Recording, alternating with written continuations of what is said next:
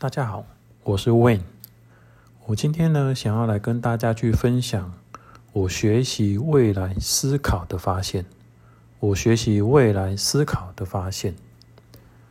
经过一整天的工作坊，透过老师的引导，以及课间的一个活动的体悟，对于我来说，未来思考它并不是一门课程，而是一种。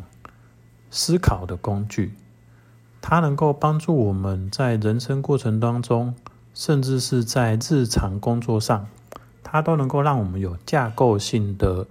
反思，以及更做有架结构性的一个策略规划。举例来说，课堂中老师一直引导的所谓的“以终为始”这个概念呢，其实就能够让我们。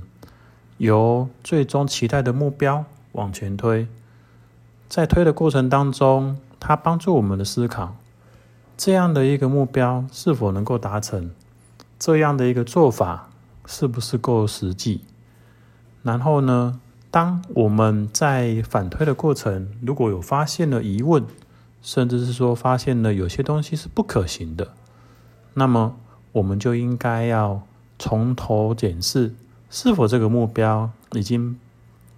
不符合我们的期待了？举例来说，如果呢，我们今天想要去规划一个就是一年后的一个旅行，那这个旅行呢，或许是到环游世界。接着呢，我们就要往前推。如果我在一年后想要去环游世界，那我往前推的这个过程当中，我该如何去铺陈？比如，我可能要存到五十万，那在这五十万的一个准备金的一个养储蓄的过程当中，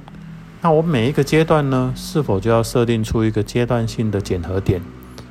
那在这个检核点的一个勾稽的过程当中，如果发现这对于目前的状态上可能有实行上的难度的时候，也许我们就要把时间再往后拉。